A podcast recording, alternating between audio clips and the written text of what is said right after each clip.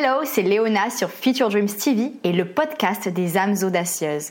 Le parfait endroit pour apprendre à oser t'aimer et écouter ton intuition pour créer la vie qui te fait vibrer. Aujourd'hui, je vais te parler de l'importance de la relation que l'on entretient avec notre corps. Parce que cette relation va bien au-delà de notre apparence.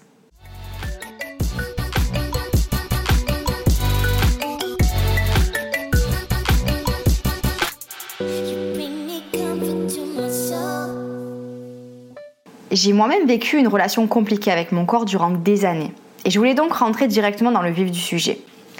Explorons un scénario qu'on a quasiment toutes vécu au moins une fois dans notre vie. Je pars de là où les fois où on a admiré des femmes aux silhouettes parfaites, entre guillemets, ou des femmes aux vies et métiers de rêve, et où on s'est ensuite regardé dans le miroir et qu'on a fait un constat terrible sur notre propre vie, parce qu'on s'est senti démuni, abattu et sans aucune motivation. En fait, concrètement, on s'est dit que notre vie était nulle et qu'on n'arriverait jamais à être comme ces femmes épanouies. Et puis souvent après ça, on se tourne vers son placard et on mange pour se consoler. C'est une situation que j'ai vécue bien des fois quand j'étais plus jeune. Manger jusqu'à en avoir mal au cœur. Et puis me haïr pour ça juste après et pleurer. Et disons les choses, me sentir nul à chier juste après ça. Un cercle vicieux. Un schéma autodestructeur parmi tant d'autres. Il y a aussi cet autre scénario, celui où l'on prend la décision de perdre du poids pour se sentir belle. Alors là, on va se priver beaucoup, nos objectifs ne vont pas être atteints assez rapidement, alors on craque et on fait des crises de boulimie, et on s'en veut, et on repart pour une nouvelle période de privation, et on continue comme ça, un autre cercle vicieux. Et avec ça, aucun bonheur à l'horizon, alors que c'était quand même l'objectif à la base. Je suis tombée tant de fois dans ce piège. Et à mes tout débuts avec Future Dreams, quand je n'étais même pas encore coach sportif, j'ai carrément suivi une préparation de Miss Bikini. Durant cette période, je n'ai posté pratiquement aucune photo de mon corps sur les réseaux sociaux car je le détestais. Effectivement, à cette époque, c'était encore comme ça que je voyais les réseaux, comme une manière de me mettre en avant pour être accréditée et pour me rassurer. À côté de ça, mes amis me trouvaient vraiment amaigrie et triste.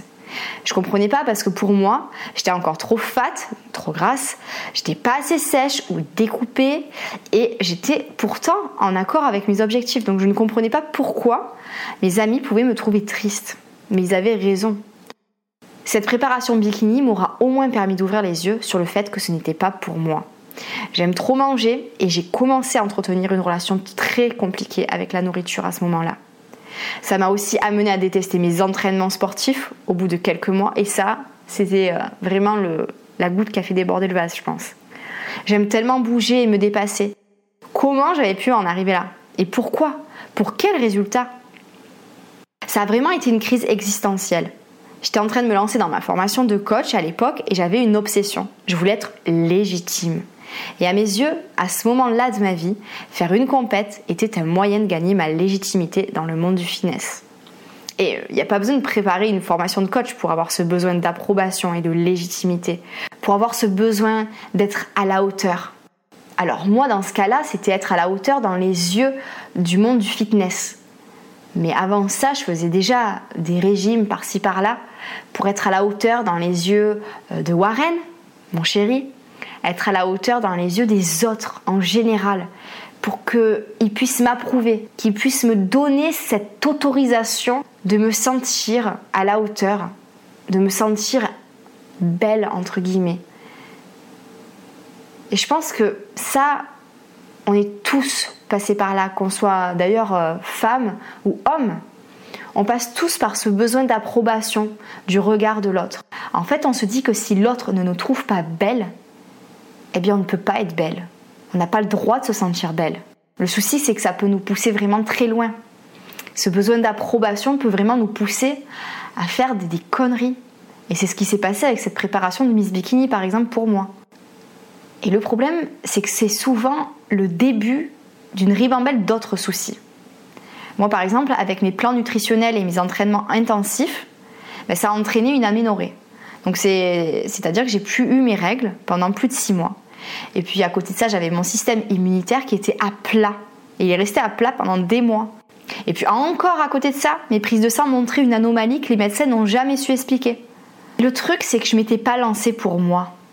C'était pour devenir comme celle que je voyais sur Instagram. Et je m'étais donc lancée pour des mauvaises raisons. Et cette relation à mon corps, à cette époque, était vraiment malsaine. J'étais en fait déconnectée de moi-même. Et si tu ne devais retenir qu'une chose de cet épisode, c'est que je veux que tu saches que l'atteinte d'un objectif physique ne te rendra pas heureuse. Déjà, parce que tu es bien plus qu'une apparence physique, et puis parce que si le cheminement vers ton objectif ne te rend pas heureuse, alors l'atteinte de l'objectif en lui-même ne changera rien. S'il n'y a pas de joie, s'il n'y a pas d'amour, il y a déconnexion. Ça signifie que tu n'es plus en phase avec toi-même. Et c'est tellement important d'en avoir connaissance. Ce que je souhaite, c'est vraiment partager un message vrai. C'est t'aider à construire ton bonheur. À devenir cette femme qui fait du sport parce qu'elle en a envie. Pour être en forme, pour se challenger, se dépasser. C'est devenir cette femme qui adore manger et qui se fait plaisir tous les jours sans tomber dans les excès. C'est devenir cette femme qui apprend à s'aimer pour être toujours plus en accord avec elle-même. Moi, ça m'a libérée. Et je suis telle que je suis. Je ne veux plus essayer de plaire à tout le monde.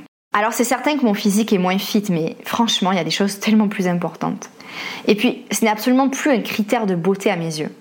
Une belle femme, c'est une femme qui s'assume et qui est heureuse. Une femme qui bouge pour être en parfaite santé, qui rayonne et qui profite de la vie sereine et en harmonie.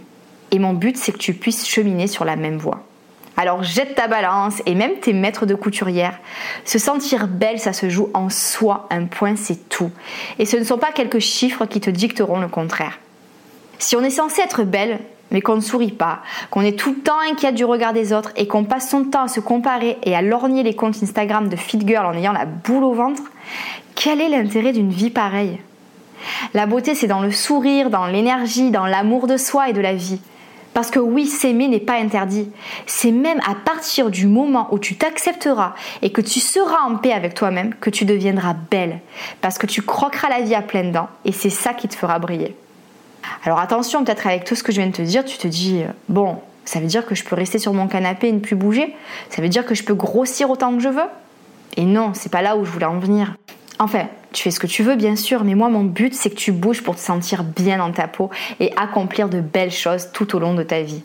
Il est si important de prendre soin de ton corps, parce que c'est avec lui que tu vas vivre toute ta vie. Et puis, il y a tant de manières de bouger.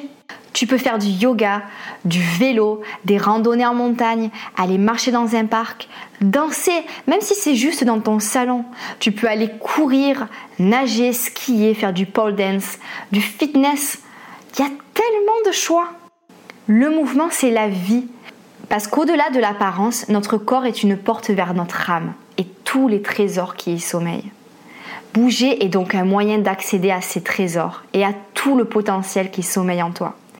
C'est quelque chose qui doit être magique et épanouissant. Et ça ne doit être en aucun cas une corvée. J'espère qu'écouter ce podcast t'aura donné envie d'être toi-même, avec peut-être un peu de cellulite et des bourrelets, mais est-ce que c'est vraiment important? On en a toutes, alors vivons dans la réalité et visons le bonheur, le vrai. Cet épisode a résonné en toi? Qu'en penses-tu?